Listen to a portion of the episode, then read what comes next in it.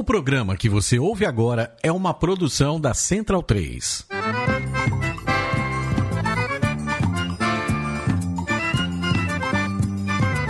Começa agora com Gil Luiz Mendes, o seu podcast de futebol nordestino. É o Baião de Dois, aqui na Central 3. Habitão vai já pra sala que hoje tem Baião de Dois. Morre de amor. Se você teve a chance, então pra que desperdiçou? Entre eu e você, tudo terminou. Tudo terminou. É Aviões de volume 3. Baião de 2. Baião de 2, edição 250. Se você escuta a minha voz, você já sabe que é José Pereira e que por algum motivo Gil Luiz Mendes não pôde assumir a, titularidade aqui no- na cadeira de anfitrião desta bagaça campeônica, já que a gente vai tratar bastante sobre uma boa parte dos estaduais que chegaram ao fim neste final de semana. Começamos aqui com uma célebre cantora de Alagoinhas, time do interior da Bahia que se tornou campeão baiano pela primeira vez em sua história. E se a gente fala de campeonato baiano, de Bahia, eu trago sempre ele, Léo Barros. E aí, meu querido, beleza? Salve, salve Pereira, toda a bancada aí do Baião, ouvinte, né? É legal demais aqui, a gente tá gravando de novo e num assunto que me deixa muito confortável, né? Que é pra gente falar um pouco também sobre o futebol do interior do estado, né? É, sair um pouco dessa ideia de, pô, a gente vai falar da, da Bahia, falar do Bavi e tal. Não teve Bavi na final do, do Campeonato Baiano. E aqui a gente começa justamente saudando aí tá? Uma cantora que é uma banda que ela não é da Bahia, né? Que é o Aviões do Forró, mas Solange é de Alagoinhas, assim como outras figuras que nós vamos falar aí, além do time campeão baiano, né?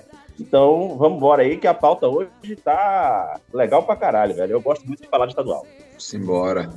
É, também aqui o, a primeira decisão em ordem cronológica que a gente teve, nós trouxemos um representante, tiramos ele um pouco lá do, do. Não tem para que ficar falando de futebol de espanhol, mas não, porque a temporada também já acabou. Por favor, Smack Neto. E aí, meu querido?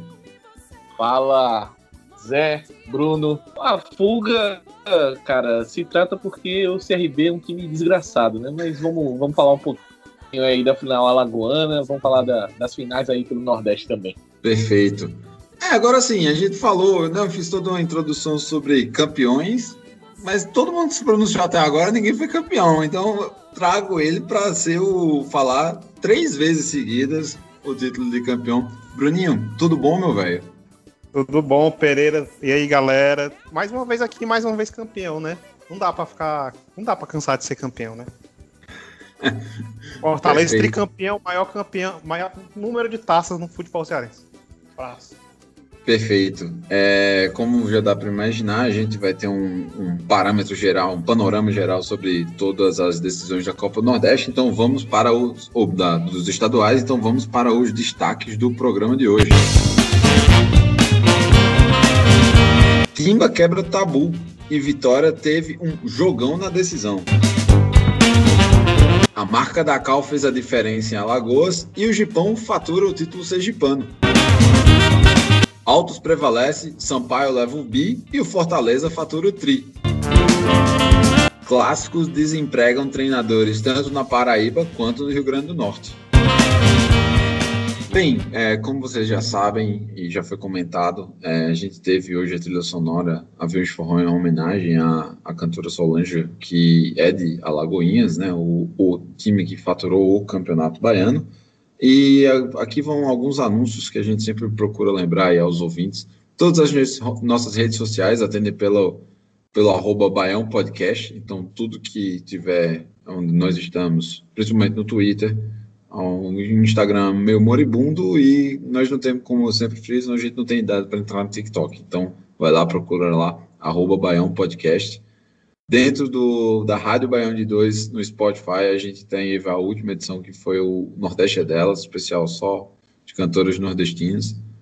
Mantenha a nossa bagaça funcionando, por favor. Financiamento coletivo, apoia.se barra central 3 aqui e inúmeros outros podcasts é, que são produzidos e hospedados é, na Central 3 e a minha recomendação especial nessa época de CPI vai para o Medo e Delírio em Brasília. Não deixem de ouvir o Medo e Delírio em Brasília. É simplesmente sensacional. Supra-sumo de genialidade de Cristiano Botafogo e escrito por Pedro Daltro.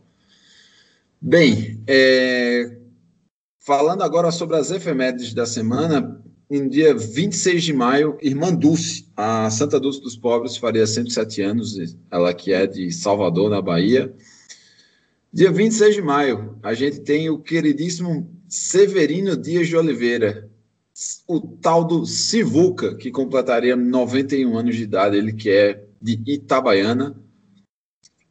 Dia 27 de maio, Veveta, ou melhor, Ivete Sangalo, completa 51 anos, ela que é de Juazeiro. E por fim, o jogador Marinho, ele mesmo, sabia não, que é de Penedo, Alagoas, completa 31 anos de idade. É, eu vou começar é, a chamar aqui sobre o programa, na ordem cronológica mesmo.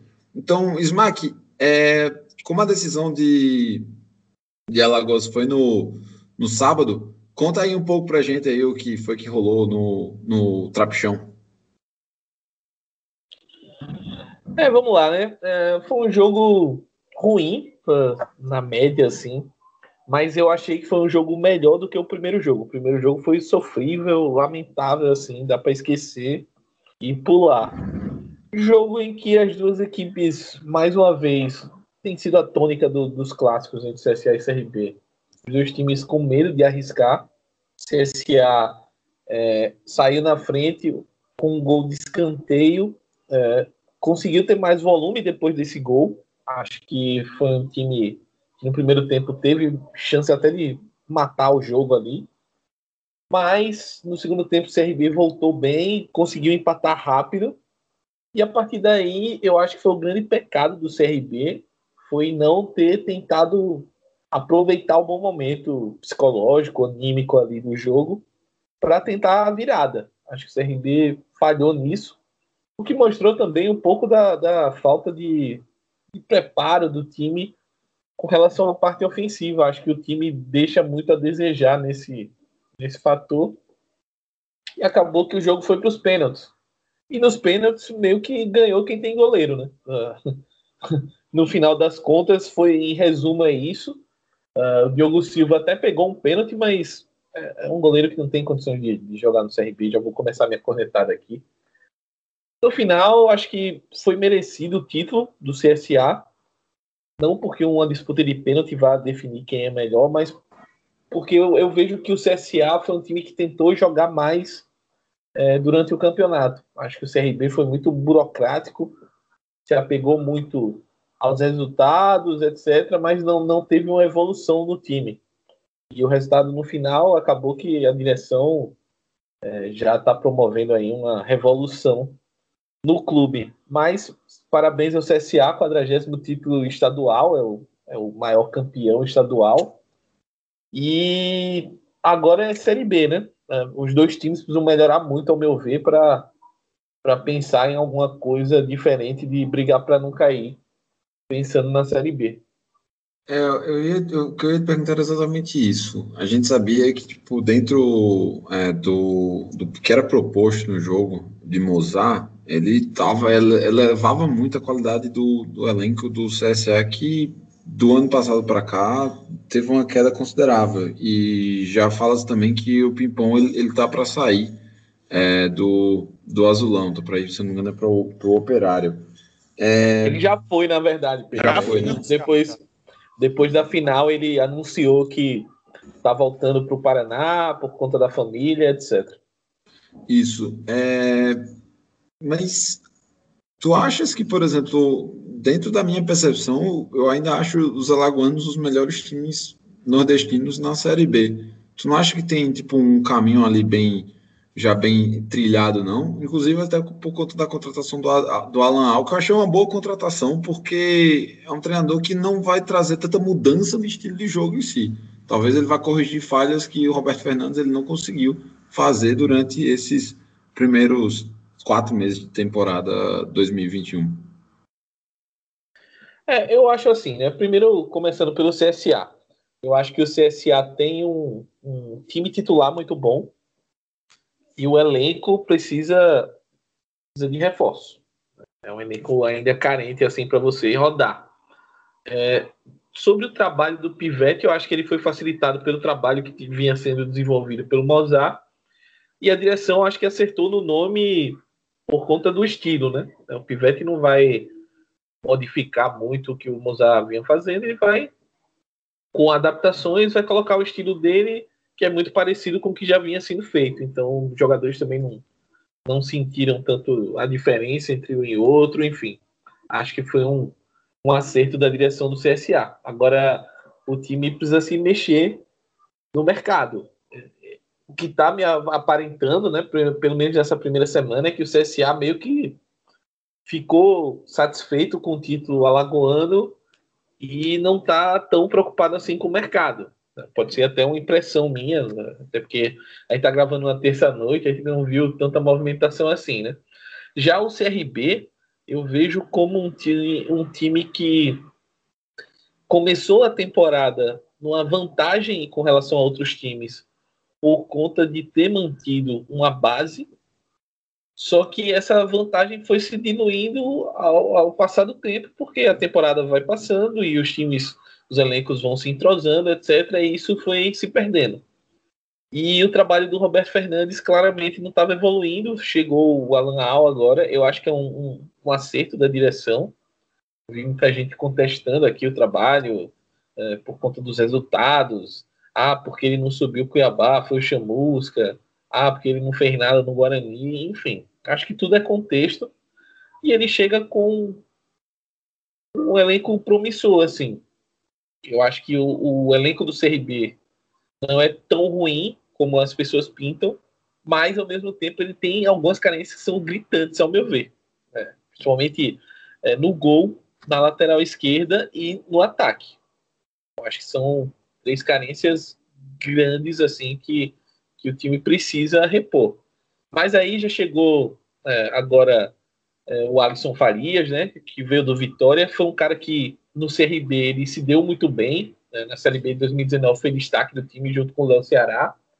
É... Chegou outros dois jogadores um pouco mais apostas, né? O volante lá do Ceará, o Martan e o Vitão, estava no América Mineiro. E ao mesmo tempo o, a direção também dispensou mais três jogadores, né? O Luíde, que foi para o Confiança, salvo engano, está acertando com confiança. É, o Jimenez, o volante, que perdeu, além de ter perdido o pênalti, foi um jogador que não encaixou no CRB nesse, nesse ano. E o Lucão, que não renovou o contrato dele até o final desse mês, ele optou por não renovar e acertou com o Guarani. Então o CRB ainda deve seguir no mercado aí, buscar. É, Fala-se muito de mais um meia, é, algum outro jogador de frente, mas na minha avaliação, acho que duas posições que deveriam ser observadas com mais carinho é são o gol e a lateral esquerda.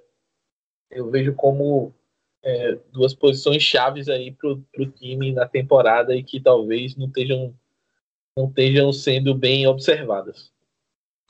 Perfeito. É, vou aproveitar já te chamar, Léo, é, na conversa, mas primeiro é atravessando a fronteira ao sul porque a gente teve um campeão tradicional, porém não vamos negar que não é um, foi um fator surpresa, que foi o Gipão, principalmente por quem estava citado no banco de reservas, né? Elias Borges, mais uma vez, sendo, é, sendo responsável por levantar o, o, caneco estadual, sendo que ele já tinha repetido isso em, em, em 2019. Para quem não conhece muito a, a figura, Léo, ou em 2018, para quem não conhece muito a figura, Léo, conta aí um pouco sobre quem é Elias Borges no mundo do futebol interiorano baiano. Rapaz, esse aí, bicho, já marcou mais território que meu cachorro aí, velho. É, é, realmente, Elias Borges, para vocês terem ideia, esse ano, Elias Borges, ele estava no Docimel, ele começou o Campeonato Baiano Isso pelo Docimel, né? E a gente até fez uma brincadeira é, lá entre os amigos do, do, sul da Bahia, quando o Gipão foi campeão agora, que é, se o Doce Mel, se ele tivesse ficado no Doce Mel, o Doce Mel seria campeão baiano, porque o cara tem realmente a fibra de chegar e levar um time pelo menos para uma disputa de título, né? É, bom treinador, né? gosto, sempre gosto dos trabalhos que ele faz, apesar de também ser um dos andarilhos aí do, do, do nosso esporte, né? E conhece a profundidade aí do futebol nordestino como poucos aqui. É, inclusive, quem quiser mais algumas informações também pode chegar lá no nosso Twitter, que a gente colocou é, algumas informações aí sobre o Campeonato Sergipano, sobre o Gipão, campeão, o artilheiro da competição, certo? Que foi do, do time do Lagarto. Que, Felipe é, Alves. Felipe Alves, né? Com sete gols. Tá para ir para o Campinense. É, para o Campinense, né? Interessante é. que é, ele não fez todas as partidas, né? Ele se lesionou, ele ficou cinco, cinco partidas fora acabou disputando só oito e ainda assim terminou como, uh, como artilheiro da competição. É, o Lagarto, como não tem mais calendário para o, o resto do ano, ele aí já está se encaixando aí. É bom que ele está indo para o Campinense. É, o Lagarto tem, acho que o Lagarto colocou, foi três ou quatro jogadores na, na seleção do campeonato, mas o Lagarto tem um bom time, realmente tem um sim, bom sim, time. Sim, Pelo menos um pouco que eu vi, eu consegui ver, é o que eu consegui acompanhar, eu, eu fiquei bastante satisfeito. É o Gipão que montou um elenco bem barato, uma mistura de jogadores é, bem rodados contra uma galera jovem. Por exemplo, o camisa 10 do time é um meio-campista que passou muito tempo lá na Paraíba, que é o Doda. Passou muito tempo mesmo, assim, jogou muito bem no 13, jogou bem no Botafogo. Quando passou pelo Campinense já estava na decadência já. É, deu uma revigorada na, na, na temporada dele como um todo. Então, assim, tipo, ele é, foi, o, inclusive, também um, um dos maestros. Tinha o Acácio, que também é outro meio-campista que estava muito tempo. O goleiro que foi para a seleção foi o Igor Rayan. Não é aquele que ficou conhecido por conta da entrevista depois do jogo na, da Copa do Brasil. É, mas, assim, tirando a, as rivalidades de lado, muito importante o, o, o Sergipe ganhar mais um caneco alagoano ou sergipano e também esse ano eles vão ter a série D para disputar, então vamos ficar de olho porque o, é. as camisas tradicionais precisam ser, ser preservadas. É, esse, esse, goleiro, esse goleiro, ele atuou muito bem no clássico, né? E é, merecido ele ter entrado aí na, na, seleção do campeonato. É um, um, cara que acho que vai poder fazer uma boa série D. Inclusive o narrador sempre costumava brincar ali, chamando ele de é, do soldado Ryan, é. soldado Ryan. Prometo que eu juro a vocês que eu não sou narrador em Sergipe, viu? Digo logo para você. Porque... é, tranquilo. Agora vou, vamos mais ao sul ainda, exatamente na última fronteira, antes da gente pegar o, o caminho de volta. É, e, Léo, conta aí, hein? Fala um pouco sobre o jogaço, a decisão que foi na Bahia, assim, tipo dois jogos maravilhosos, brilhantes, emocionantes. E você chegou a pontuar sobre a, a transmissão da TVE no, no programa passado, mas agora você pode aprofundar um pouco mais. É, acho que tudo que envolveu ali o, a final é, disse muito sobre a grandiosidade histórica que aquilo representou, né? Porque é, em 116 anos de campeonato é, de campeonato baiano, é a primeira vez que ele foi disputado aí por dois times que não são da capital, no caso, dois times do interior, um de Feira de Santana e o outro da cidade de Alagoinhas. Né? É, e a partida não deixou a desejar, cara. O primeiro jogo, assim, já foi de uma emoção absurda. Foi 2 a 2 né? O, o jogo estava ali 1 um a 1 um, de repente é, sai um segundo gol aos 45 do segundo tempo, aos 50 sai um empate e é, um novo empate numa nova partida, tudo iria para os pênaltis.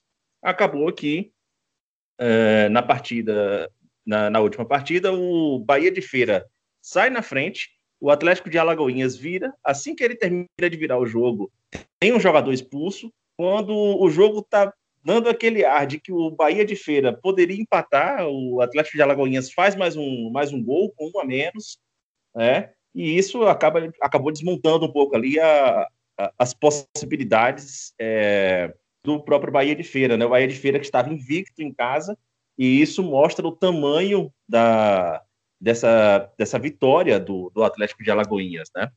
É, então, tudo colaborou para que pudesse ser realmente o melhor script possível, o melhor roteiro possível. Eu até fiquei arrepiado assistindo aquilo ali, porque me lembrou, me lembrei muito de 2006, quando o Colo-Colo lá de Léus foi campeão baiano, né, e é, remetendo toda aquela festa na cidade, eu imaginando como poderia estar a Lagoinha se não estivéssemos em pandemia, né?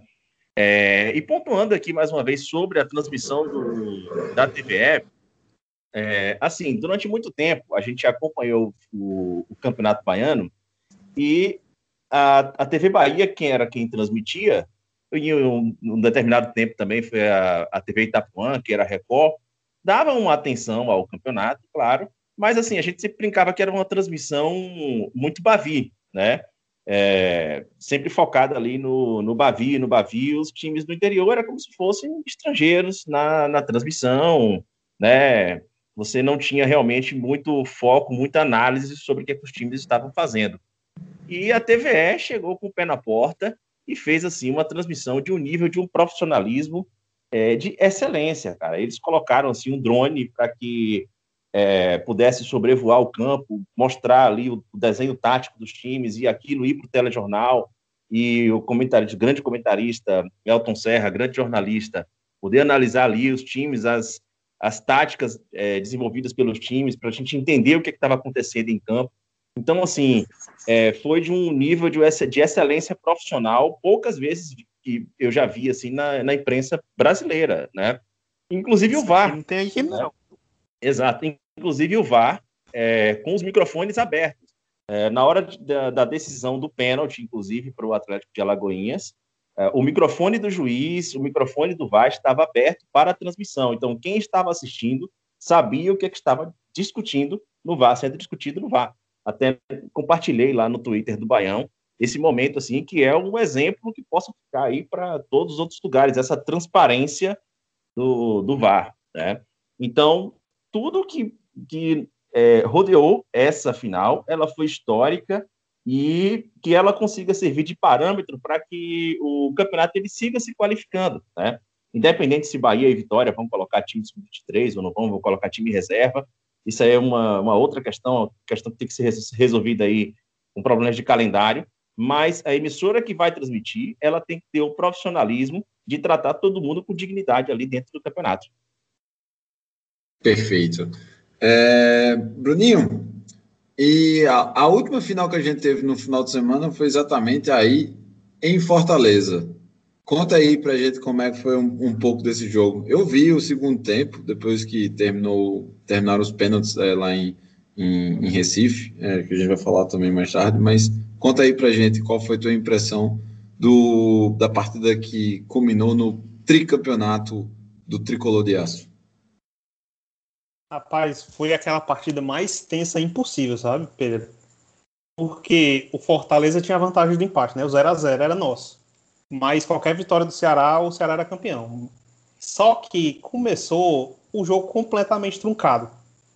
É falta o tempo inteiro. O árbitro também não estava querendo ter jogo, não estava querendo ver jogo. Toda encontrou era falta, todo encontrou era falta. Aí já foi matando e o, e o clima do clássico esquentando, né?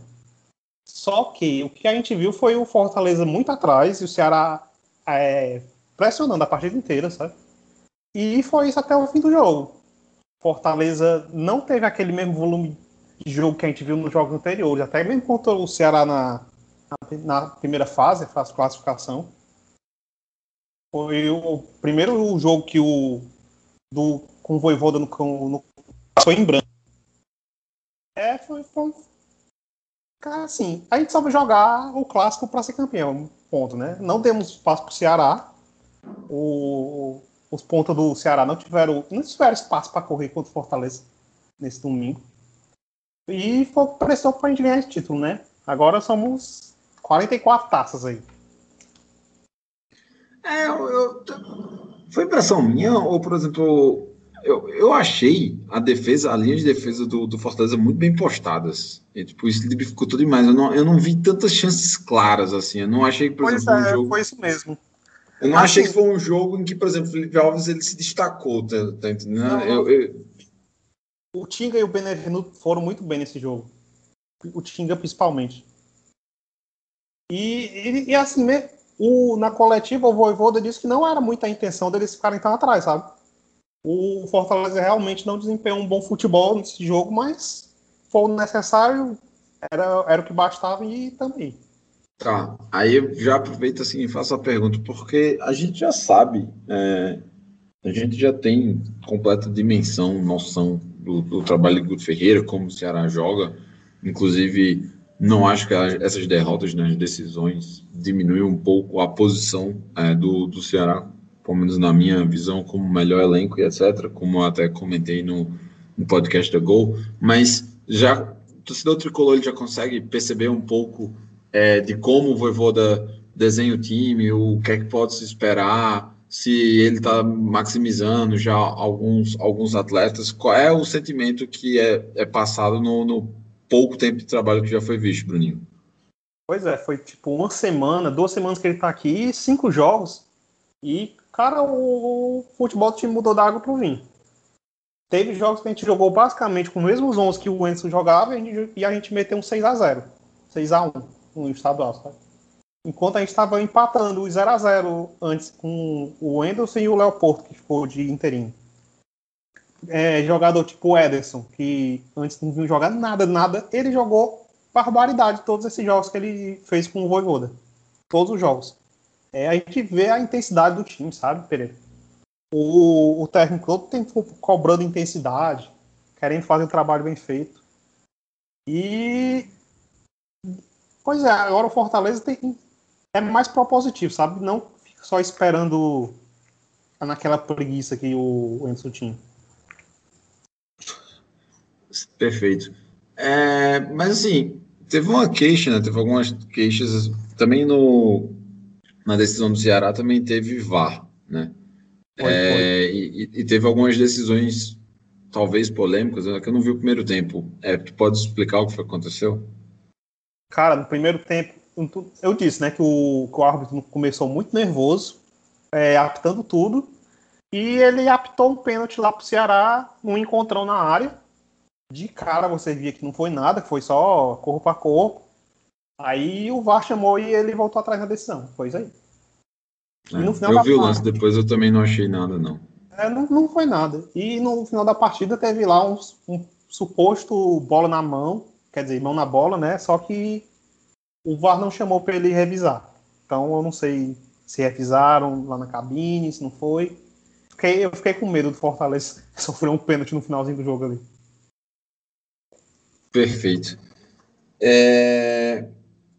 Vamos, vamos pra, passar para fazer na seguinte ordem agora. Vamos passar para o Pernambuco, aí depois a gente vai no Piauí e, e vamos no Maranhão, é, para o Maranhão, depois para finalizar a parte do, dos títulos. É, já estamos com, com 27 minutos de, de, gravação, então o Gil vai ficar bem feliz, porque vai dar para a gente tratar é, muito bem. É, Smack, você acompanhou a final do, do Pernambucano, que eu sei, porque você comentou lá no grupo, não é isso? Cara, é, eu, eu acompanhei os pênaltis só. Ah, só os pênaltis. Porque, né? porque eu tive, estava acompanhando a seletiva da Copa do Brasil entre Asa e CSE.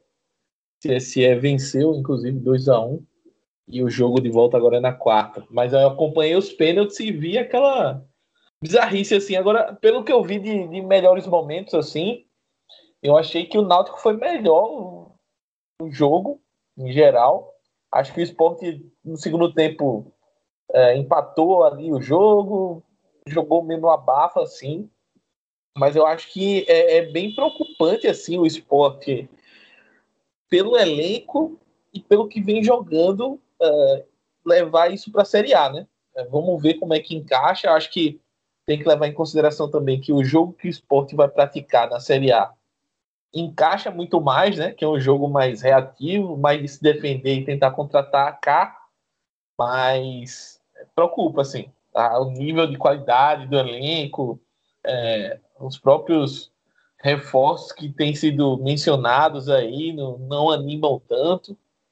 Então, preocupante, assim. E destaque também para o VAR na hora da disputa do pênalti, né? Que é uma coisa rara e que decidiu o campeonato. Apesar de, na minha opinião, ter sido uma decisão correta, mas é, é uma coisa que é muito difícil da gente ver é, um VAR mandar voltar uma cobrança de pênalti numa disputa de pênalti e, e definir um campeonato, porque foi isso que acabou acontecendo.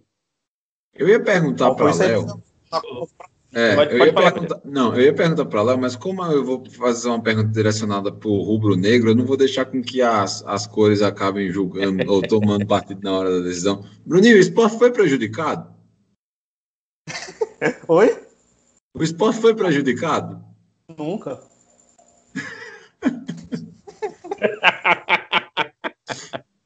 Ô, Léo, você achou que o esporte foi prejudicado? Não, eu não achei que foi prejudicado, não. Achei que estava, inclusive, chorando à toa ali, cara.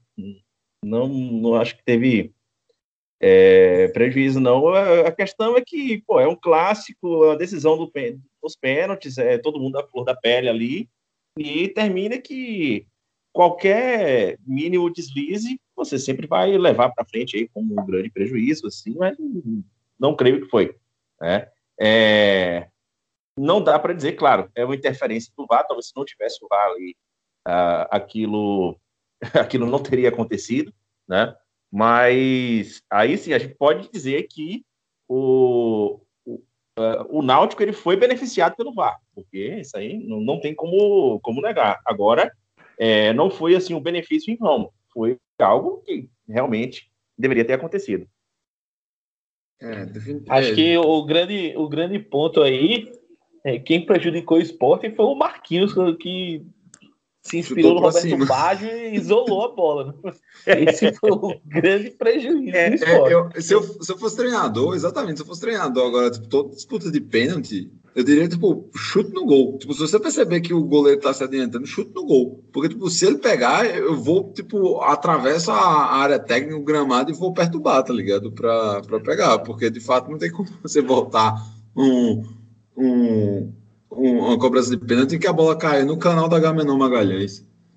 É. Não dá mesmo. É, o, o, o Pereira, uh, agora, é, Smack estava falando sobre a questão do, uh, do elenco do esporte, e assim, pelo segundo ano consecutivo, a gente está aqui falando a mesma coisa, né, sobre o time do esporte iniciando a Série A. O ano passado, ele conseguiu utilizar uma estratégia ali que deu muito certo no sentido de pô, a gente vai colar a bunda na parede aqui, vamos levar até o final para conseguir se manter na Série A. E basicamente esse ano ele traz um treinador que já carrega uh, a característica de ser um treinador de montar um bom esquema defensivo, né?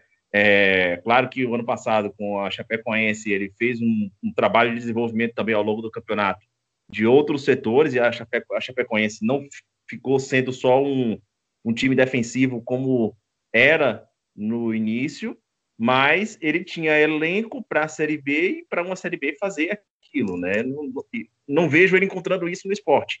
Então, assim, vai ser da primeira à última rodada, cara, é, é como dizia Paula aqui, jogando porrinha. É isso mesmo.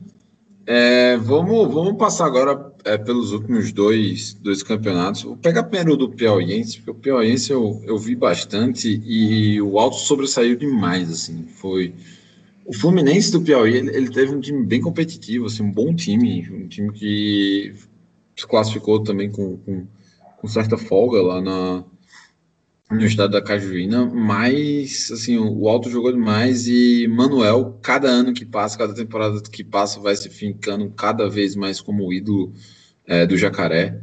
É, foi 3 a 0 e 2 a 1 as partidas. No total, ele fez três gols na decisão.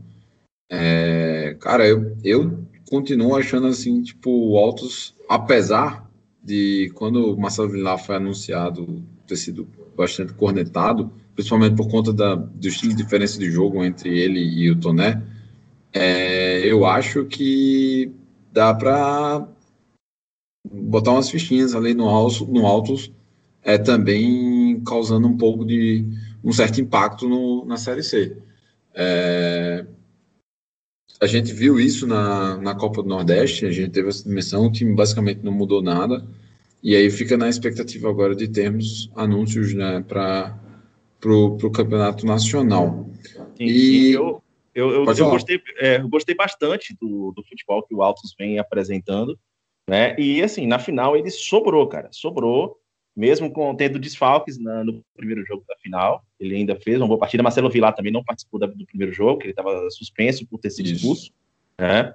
E na, na, segunda não teve nem o que discutir, né? Assim, o Altos de fato sobrou ali dentro do, da, daquela final e é, eu vejo uma série C com bastante tranquilidade. Não, não, não cravaria acesso aqui, briga por acesso, mas é, eu vejo o time fazendo uma série C com bastante tranquilidade, certo? Só um, uma curiosidade sobre o, a final do Piauiense é que teve um rolê aleatório lá que o presidente da CBF ele está aí com as questões dele, brigando com os clubes e tal, tá no, é, sendo é, o nome dele aí está nos holofotes negativos e ele desapareceu quando reaparece, ele aparece justamente lá assistindo a final do Piauiense junto com o pessoal da federação. Ninguém entendeu muito bem. Eu conversei até com o Felipe, Felipe, cara, a gente também não entendeu muito bem aqui não e até agora não sabe o que foi esse rolê aleatório aí, mas é bom a gente ficar de olho o que é que pode estar tá acontecendo aí no futebol piauiense. É, eu acho que ele estava passando um pouco calor na CBF. foi, foi, procurar um lugar para refrescar. É, é. Acho um é, lugar só, só complementando a informação que, que Leandro deu aí, salvo engano, ele foi acompanhar também, ou foi no Amapá ou foi no Acre. Ele foi alguma, algum estado do norte também, é, acompanhar a final do estadual. Então ele ligou o, o rolê aleatório aí e isso pode falar muito sobre articulações políticas, etc. A gente não sabe ainda, mas como o Leandro falou, é bom ficar de olho aí na, nos próximos capítulos dessa novela, nessa série aí da, da CBF. É, do, do Amapá não, não é porque tipo, o, o Amapá começa sempre um pouco mais tarde. É um dos poucos estaduais ainda que tem um, um calendário completamente aleatório. É, eles aproveitam o estadual e a série D. Foi pra... no Pará, não foi? Não, foi no Pará. No Pará foi. O jogo do Pará foi um pouco depois. É, o jogo do Pará foi no dia que foi da virada da, do Papão contra a Tunã Luz. Pode ter sido esse mesmo. Foi, e no foi, Maranhão, no Maranhão a gente teve o bicampeonato do, do Sampaio Correia com um homem eterno, um, um, um jovem, uma promessa do futebol brasileiro chamado Ciel. Marcou o gol no jogo de ida, marcou o gol no jogo de volta. Ele que tinha, ele chegou no, no Sampaio Correia é, com o decorrer da temporada vindo do Salgueiro. Se não me engano, o Ciel estava no Salgueiro. Ciel que é um. um negócio? Ele estava no Calcaia também. Ele, se não me engano, ele foi do Calcaia para Salgueiro. Aí do Salgueiro foi para o. Eu vou, vou até conferir isso daí. Mas a, a percepção que eu tenho é que ele estava no Salgueiro, cara. Antes de ir pro. Antes de ir pro. para Bolívia. Vou até dar uma olhada. Eu vi a seleção do campeonato também, muitas, muitas caras tarimbadas do, do futebol maranhense. Eloy foi mencionado, Pimentinha foi mencionado. Ferreira foi considerado craque do campeonato, que é um volante assim, muito Pimentinha bom. Pimentinha que marcou golaço. Isso, Pimentinha marcou um golaço. É isso mesmo, viu, Bruninho? Ele estava no Calcaia, desde a Fares Lopes do ano passado. Aí foi pro Salgueiro, e aí do Salgueiro foi para o Sampaio. Vamos lembrar que o treinador do Sampaio atual é o Daniel Nery, que era do Salgueiro. Então, é do Salgueiro, isso, isso. O homem chegou lá, fez, jogou já quatro jogos, fez dois gols. Adivinha em quais momentos ele fez os gols? Pois é. é mas assim, alerta aí, o, o Sampaio está começando a fazer as primeiras contratações para a Série B e no, até agora, assim, trazendo aquela.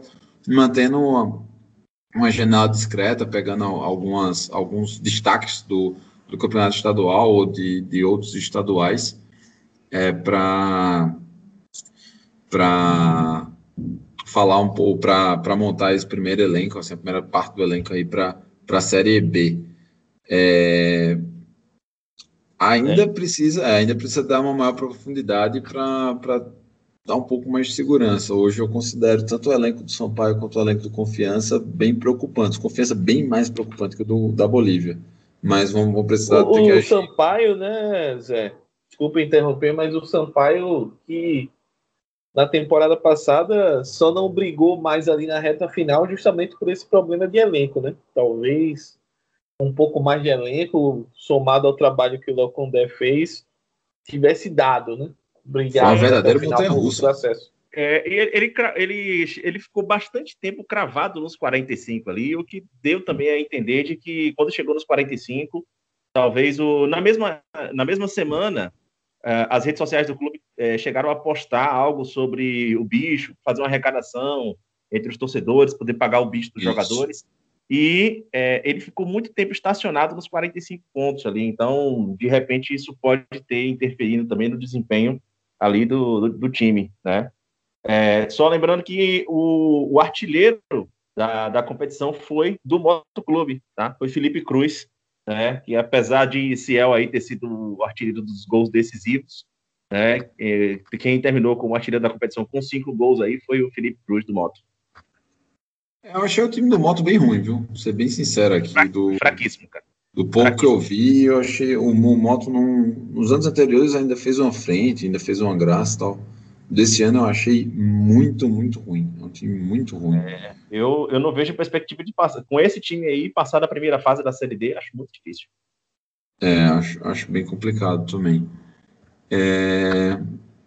Bem, Daniel Nera, ele conquista o segundo estadual dele a, aqui no Brasil. É... Português vai, vai se consagrando aí dentro do, do Nordeste. E antes da gente passar, é, teve o último assunto da pauta, que primeiro foi o clássico Potiguar, que gerou.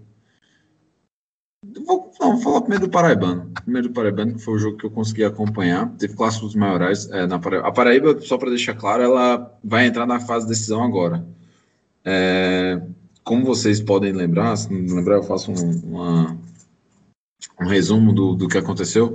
O Campeonato Paraibano desse ano só teve oito clubes e ele demorou para ser iniciado porque os clubes fizeram aquela ameaça de que se não tivesse um suporte do governo do estado não haveria campeonato. Então, para diminuir os custos, eles encurtaram a rodadas, foi um, um turno único é, de, de, sete rodadas no caso, e eles tiveram a, a, a brilhante, eles conseguiram a proeza de num campeonato desse a rodada final não ter jogos, os, todos os jogos acontecendo simultaneamente, porque ia ter dois jogos em Campina Grande.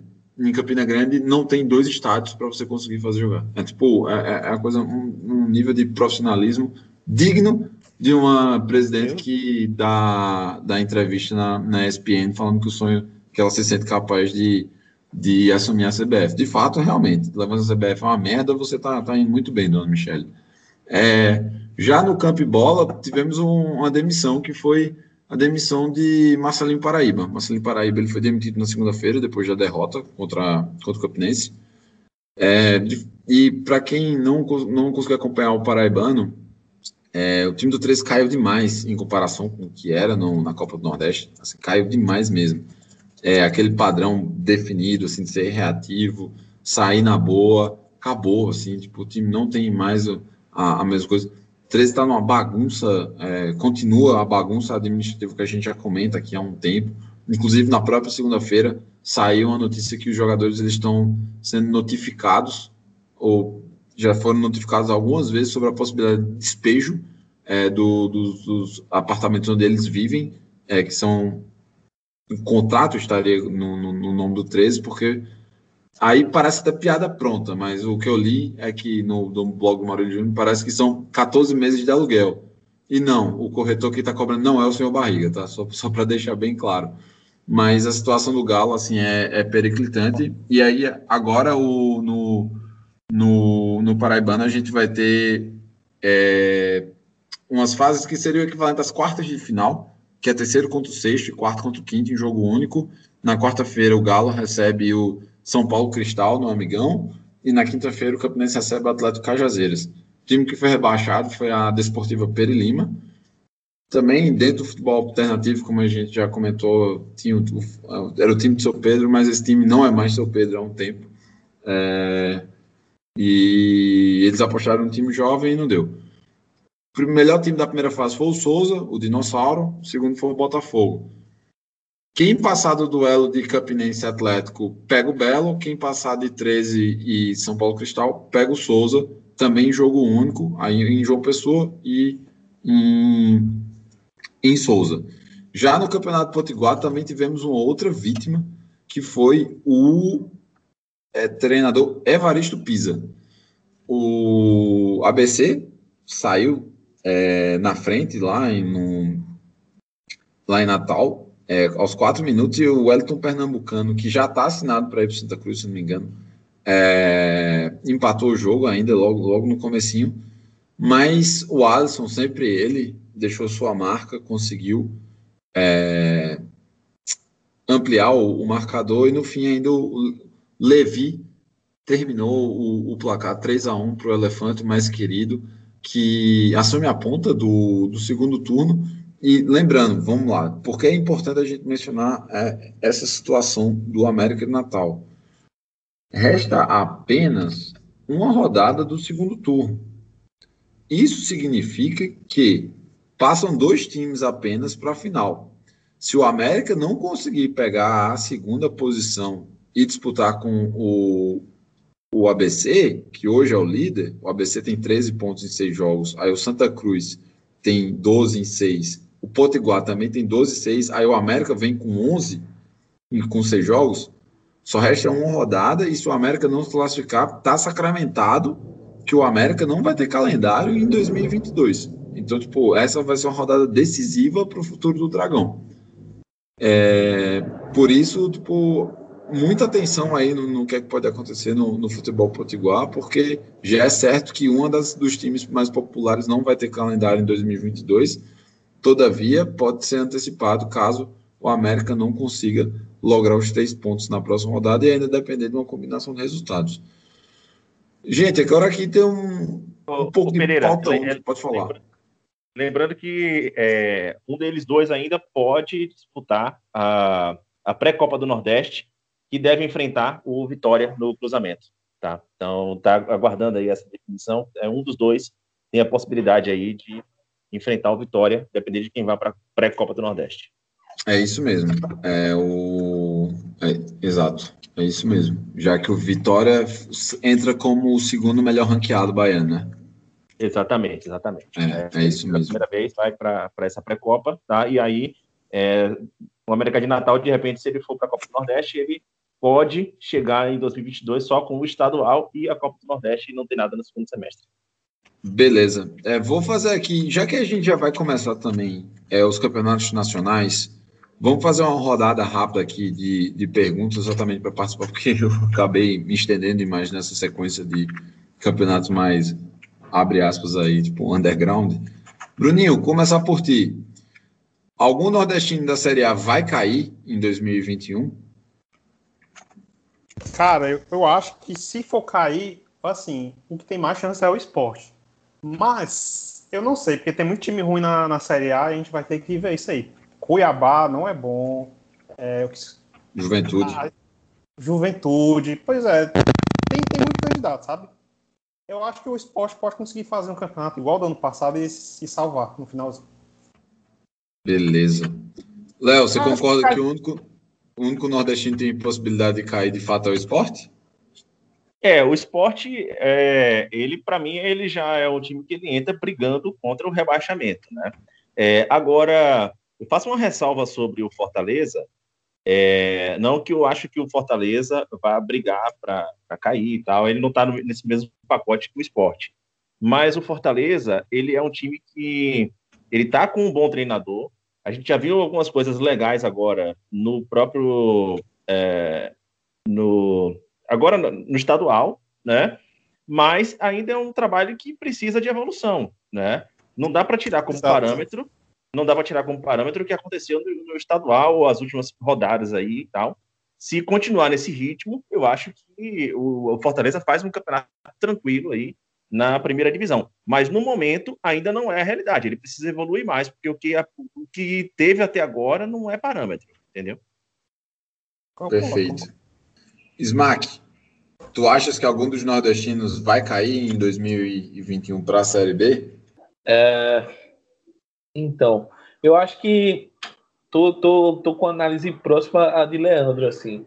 Acredito que na largada do campeonato, o esporte, para mim, está no, no, grupo de baixo ali, junto com Juventude, com Cuiabá, com o Atlético Goianiense. que eu acho que deu uma caída é, depois que o Cabo saiu de lá. Então acho que esses times aí estão estão perigando. E com relação aos outros, acho que são times que. Acho que o único time que eu acho que é, é vai ter que fazer muita coisa errada para brigar para não cair é o Ceará. Eu acho que tanto Bahia quanto Fortaleza tem bons times, tem times até para ficar num top 10 se der tudo certo. Mas a gente viu a temporada passada, né? O time demorou para engrenar, o Bahia, o Fortaleza e escapou ali de uma boa. Então, vamos ver como é que vai ser essa evolução. O trabalho do Bahia está um pouco mais consolidado com dado, né? Já há algum tempo, desde a temporada passada. Sim, sim, sim. Fortaleza, sim. Fortaleza tem essa desvantagem, né? Que é um trabalho novo. Então, vamos, vamos ver. Mas eu acho que de, de início, assim, de, de palpite inicial, acho que o esporte é seria o meu candidato, mas é o que eu falei, eu acho que tem, tem time ruim aí na frente ainda do, do esporte. Então, acho que dá para brigar e, e, ficar. Pois eu vou aproveitar o embalo para tipo, o jogo rápido também. A gente tem condições de ter dois times nordestinos entre os 10 melhores? Tem. Do, entre os 10 melhores? Vou, vou emendar Sim. aqui e digo que tem. Acho que Bahia, o Bahia bem e uh, e o Ceará bem, acho que é uma boa chance. E o Fortaleza é, é aquilo, é uma incógnita, né? Mas a amostragem pequena por enquanto, por que não também? É interessante a gente, que ah, a gente subestima muito, subestima muito, né? Mas se a gente for ver aí, eh, for pegar aí os, os outros times do Campeonato Brasileiro, tem muito time ruim. Vamos falar a verdade aqui, porque, hum. claro, tem muito time ruim. Time ruim mal treinado. É, sim, exato. Sim, sim. Então. Se a, gente, é... se a gente for, se a gente fosse começar esse campeonato com esse elenco e o Anderson Moreira, eu estaria com o cu na mão. Porque eu, eu não, não tinha perspectiva nenhuma, sabe? Essa mudança de comando já, já deu, deixou a gente mais animado. Aí ainda veio um título, né, em cima do Ceará. Nesse ano a gente fez cinco jogos contra Bahia e Ceará, né? A gente não perdeu nenhum até agora. Mesmo com o Enderson. Então acho que a gente vai ter que fazer muito esforço para brigar para não cair. Ô Pereira, esses, é, eu não consigo ainda colocar dois nesses dez, porque é, eu ainda acho que o Bahia oscila muito. A gente já está melhor do que o ano passado, sem dúvidas. Né? O time na mão de dado evoluiu consideravelmente. Temos peças melhores do que o ano passado, especialmente na linha de defesa, mas ainda é um futebol que oscila muito. A gente não consegue ver o Bahia mantendo essa sequência em campo. Se ele conseguir, sim, eu acho que ele briga ali no mesmo patamar que o Ceará, mas no momento ainda não briga no mesmo patamar. Léo, vou aproveitar que tu falou aí para fazer a, a, próxima pergunta. Algum nordestino vai subir da B para A? É, ao contrário de Smack, né? Eu, eu faço uma aposta boa aí no, é, na dupla, um dos dois, pelo menos, não consigo ainda dizer qual, mas na dupla Lagoana. É, eu acho que o ano, o ano passado já fizeram um, um, um, bom campeonato da Série B, né? Chegou a bater na trave ali o CSA. O CRB vinha bem, acabou, enfim, na reta final é, desandou um pouco. Mas, é, pelo que eu vi na primeira fase da Copa do Nordeste, e mantendo essa sequência aí, evoluindo o trabalho, chegando peças novas, complementando, é, e tendo a estabilidade no trabalho, eu acho que é, tem condições. Até porque, assim, esse ano nós temos muitas camisas pesadas na Série B, como a gente já falou, mas o que a maioria desses times tem apresentado no primeiro semestre não está lá muito gatinho, não. Então, assim, o que. Essa desconfiança que Smack está tendo aí com o CRB e o CSA, é, diversos outros clubes também estão tendo com seus próprios clubes, tá? Então é um cenário que está aberto. Smack, o que tu achas? É, eu, eu acho que se, se houver clubes aqui no Nordeste, eu acho que vai ser também muito por esse último fator que o Leandro falou, assim, né? Porque vamos pegar aí o pessoal que caiu ou que tem camisa, no caso o Cruzeiro, que permaneceu, né? É, ninguém encheu muitos olhos. O Cruzeiro teve lampejos aí no Campeonato Mineiro, mas também é um time ainda em formação. Botafogo. Solidez zero. É, solidez zero. Horrível, horrível assim. É assustador ver o Botafogo jogar. Eu lembro que eu parei para ver o, o, Botafogo contra o ABC na Copa do Brasil e foi assustador, assim. O ABC é, perdeu uma grande oportunidade até de meter 2-3. Ganhou no pênalti, mas poderia ter fechado a fatura antes. É, o Vasco é o time, eu acho que está mais organizadinho. E aí a gente tem também Curitiba, que reformulou tudo. Foi uma desgraça nesse primeiro semestre, reformulou tudo. Então, assim, diante desse cenário e pegando os outros concorrentes aí, pode encaixar, mas eu estou bem cético com relação aos times daqui. Eu acho que um time que pode tá meio fora do radar, assim, pode surpreender, se encaixar, é o Náutico. Acho que o Náutico tem, tem uma estrutura já montada, tem, tem peças interessantes aí. Talvez falte um pouco de elenco para sustentar o fôlego do, das 38 rodadas, mas é um time que pode fazer um papel interessante também. E eu acho que o CSA, se, se conseguir é, reforçar o elenco para rodar um pouco mais, tem um time titular interessante e tem uma proposta de jogo. Então isso já, já sai bem na frente. CRB para mim é uma incógnita e confiança em Sampaio é, é, bem complicado de avaliar, principalmente confiança. Confiança estou temeroso de, de série C assim, que é arriscado. Já o Sampaio eu acho que pode vir pode vir um trabalho interessante, até porque eu gosto muito do trabalho do Daniel Neves. Léo, tu quer falar alguma coisa? Ou... É Não, é, só ia complementar sobre o Náutico, que sempre tem o pessoal falando muito aí que o Náutico tem apresentado um bom futebol, e de fato, a gente viu o time, assim, ficar muito mais organizado e tal. Agora, bora lembrar que o Náutico não disputou a Copa do Nordeste esse ano. Isso. Ele só teve como parâmetro o Campeonato Pernambucano, que, que assim, não dá, não dá para você comparar Campeonato Pernambucano com Série B, pô. Então, é. ainda é, é, difícil a gente colocar o, o, Náutico dentro de algum parâmetro, fazer alguma aposta com o Náutico aqui, porque não teve onde um parâmetro para a gente avaliar. É, eu acho assim, é, é, bom a gente frisar que o Náutico manteve alguns jogadores interessantes do ano passado para cá. Por exemplo, o Jean Carlos é um bom meia. Para a Série B, eu, eu entendo que ele, tipo, tá, tá lá por cima. Tipo, Chiesa começou a temporada muito bem de novo. Então, é, eu, eu acho assim que de fato, o, o Náutico tem algumas, algumas peças ali, tipo o Eric, tipo, você tem algumas peças que tipo, dá para você construir uma base, assim, ter, montar, um, ter uma estrutura para brigar. Mas eu também eu não coloco o Náutico, por exemplo, acima é, dos, dos alagoanos ou visando assim, tipo, um acesso, porque eu também acho que a amostragem que a gente teve foi do nível mais baixo. Então eu fico mais ressabiado mas eu concordo que o, o, o, Náutico ele tem um elenco ali, ou pelo menos um time titular um tanto competitivo que, que vai dar para brigar. É, é, uma, é uma condição, por exemplo, contrária que eu tenho hoje do Vitória. Eu acho que a molecada do Vitória tem potencial, mas ao mesmo tempo, assim, ele, jogou de um jeito na Copa do Nordeste, mas atual. Então também não acho que o Vitória vai brigar para cair, mas assim, eu vejo potencial para ir além, porém eu preciso de mais pontos seguros para garantir qual é em, em qual metade da tabela o Vitória vai brigar. É, ele apostou agora no retorno de Dinei, né, para ser uma voz da experiência no elenco, né? O Dinei tá saindo da, Chapeco, da, da Jacuipense, tá voltando é para sério, Vitória. É sério. para disputar a Série B. Não ri não, pô, não faz rir não, pô. Perfeito. Não, esqueci de falar é do Vitória, ó.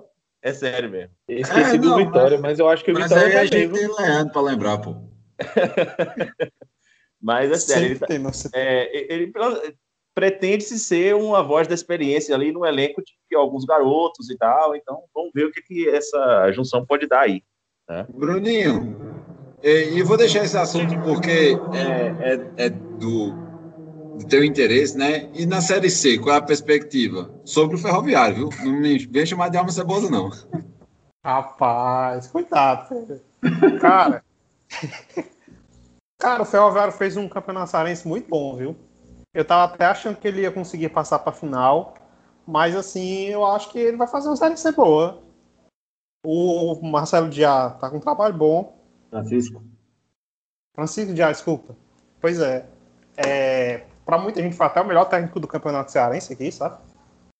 Tem peças boas, só eu só tô com medo de desmontarem o time do Ferroviário. Que tem uma galera destacando, teve um indo pro Ceará. Tá, aí eu não sei se vão permanecer no elenco tomara que permaneça. E, Bruninho, uma dúvida. Comenta-se alguma coisa sobre o Floresta, porque o Floresta não jogou o estadual, ele tem sido rebaixado na, na temporada anterior. E eles estão na Série C. Cara, pra mim é um incógnito total, sabe? Eu só sei que eles estão como pré-temporada, né? Porque ninguém no Brasil teve essa chance de fazer uma pré-temporada. E estavam treinando, só treinando nesse período agora. Que bizarro. Até começar a Série C. Aí eu, eu não tenho nenhuma informação mesmo. Ô Pereira, Diga a aí. gente pode, pode chamar o técnico do Ferroviário de Francisco de Astro, porque o bicho gosta de aparecer, né, velho? Gosta, velho. Ele não, Eu não tenho aguenta um coletivo. Meu Deus do céu. Na- nas próximas rodadas a gente vai, vai tratar um pouco mais é, sobre agora todos os campeonatos nacionais. No outro final de semana inicia a série a série D. Bem, completamos aqui uma hora de, de gravação. Smack, velho, muito obrigado mais uma vez. Você sabe que você já é de casa. Quando você quiser aparecer, só dá o toque. É o discurso de Smart. Valeu, Pereira. Eu, o botão mudo aqui tá meio traíra comigo. Mas Tá, valeu, Pereira. tá, tá piscando, tá piscando direto. É. Valeu, Bruno. Valeu, Leandro. Sempre bom participar aqui. E é isso, né? Vamos, vamos começar agora essa saga da Série B e que o CRB não me faça ter que apelar para todos os Santos para não cair. Que seja uma campanha pelo menos tranquila e que o time, mais do que nunca, tenha ambição. Acho que esse é o, o grande pedido aí do torcedor do CRB. Velho. A gente vai ter Clássico Rei ano que vem na, na Série A. Bruninho, muito obrigado aí mais uma vez. Parabéns pelo tricampeonato estadual. É nóis. Valeu, Pereira. Valeu, Smack. Valeu, é, Leandro. É, eu queria só mandar um abraço pro pessoal da Zona Tricolor, grupo do Zap. E é nóis. Beleza, zona, a zona tricolor não treta no Twitter, não, não treta no Twitter, não. né? Claro que sim. Ora mais sim. Léo, abração, meu amigo. E aí, qual é o primeiro jogo que você vai ver no final de semana? O do, do seu time ou do que você é setorista?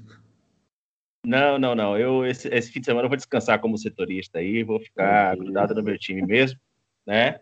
É, tem gente que ainda tá aí de olho na Sul-Americana, mas eu já já desencanei da Sul-Americana, só quero saber o placar mesmo e saber quem jogou bem, quem não jogou, né? É, nos testes que foram feitos. Porque aí a classificação para mim já já escapou pelos dedos.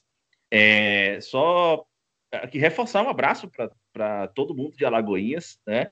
Curta, curtam bastante esse título em casa. Isso aí vai ser algo inesquecível para a cidade, não tenha dúvidas. Assim, eu, como eu falei aqui no início, eu consigo lembrar até hoje cada momento do Colo-Colo campeão, né? E, e justamente numa semana até que a gente teve outra figura política nacionalmente conhecida e que fez uma live aí, que uma repercussão internacional, que é Jean Willis, que ele é também de Alagoinhas, né? Apesar de, de ter feito sua carreira política no Rio de Janeiro, mas Jean Willis também é de Alagoinhas, né? Então, um abraço aí para todo mundo de Alagoinhas, comemorem bastante e até a semana que vem. Um abraço aí para todos.